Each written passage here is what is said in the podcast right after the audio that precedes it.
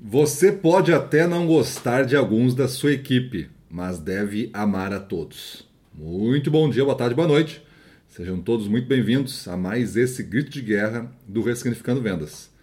Eu sou Gustavo Campos, instrutor-chefe do Ressignificando Vendas. E o nosso tema de hoje é o que é amar a gestão?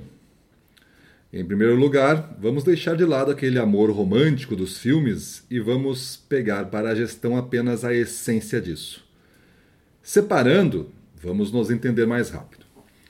Acredito que aquilo que se faz por amor está sempre além do bem e do mal. E se você ama o que você faz, o torna cada vez mais verdadeiro. E o que é verdadeiro eterniza. Dessa forma, que o amor seja a melhor maneira de você começar e terminar seu dia, e que por ele você seja eterno. Nietzsche disse que há sempre alguma loucura no amor, mas também sempre há alguma razão na loucura. Quando penso em gestão, hoje em dia, eu penso em algo com um toque de loucura. Tantos sentimentos, tantas decisões, tantos interesses a se combinar milhões, literalmente, de combinações ao longo de apenas um dia. Quando fazemos a nossa gestão com amor, vamos valorizar os outros, vamos dar atenção aos detalhes e vamos cuidar um do outro. A gestão comercial hoje deve estar centrada na essência do amor verdadeiro, aquele que você transpira paixão pelo que você faz. É aquele sentimento que vento nunca leva e a distância nunca separa.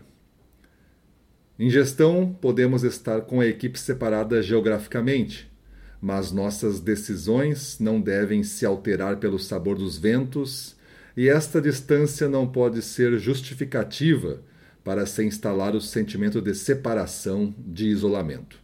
Estamos longe, mas estamos juntos. Eu te compreendo. Eu te ajudo de onde eu estiver. Entretanto, não faltarão motivos para você duvidar que as outras pessoas lhe amem. E os contratempos do mundo, as interpretações dos momentos, farão você duvidar que seja um bom caminho a jornada do amor. Será que não me olharão e me perceberão fraco? Fraco é aquele que faz o que faz apenas por dinheiro, escravo do contexto, fraco de espírito, se sujeitando a tudo, construindo uma vida com preço. Quanto vale a sua vida? Vale a pena viver e trabalhar se não for para se fazer algo que você ame? Você pode estar pensando que não é para você essa vida, que não funciona em seu ambiente de trabalho ou com seu chefe. Eu o compreendo, mas não aceito o argumento. Trago então uma parte de uma citação. Viver não é esperar a tempestade passar, é aprender a dançar na chuva. Faça agora a sua gestão baseada em seus sentimentos e vontade de ser o melhor no que você faz. Se existe uma só vida, que seja a vida que você sonhou. Se você não tem um líder assim, que você seja o líder que sonhou ter para o seu time, para o seu pequeno time. Amar o que fazemos e por quem lutamos nos faz olhar para todos os detalhes e saber que a cada contato eu posso transformar uma vida. E quando você colocar isso em prática com entrega máxima, você entenderá que milagres irão acontecer porque você chegou na vida de seus liderados e fez como tinha que ser feito. Você pode até não gostar de todos, mas tem que amar a todos da mesma maneira. Assim você eleva uns e salva outros, sem esquecer de ninguém. No amor dizem que nada é pequeno. Então, que seja uma grande gestão a que você faz. E se a medida do amor é amar sem medida, como falou Santo Agostinho, que então não tenhamos tantas medidas na gestão e tenhamos mais proximidade, mais atenção aos detalhes e mais vontade de surpreender, de ajudar e fazer a diferença. Talvez isso supere a necessidade de controlar tudo, colocar indicador em tudo e tentar orquestrar sentimentos e a complexidade da gestão com base em planilhas do Excel. Há muito mais a ganhar em uma gestão com amor do que com um excelente sistema de informações.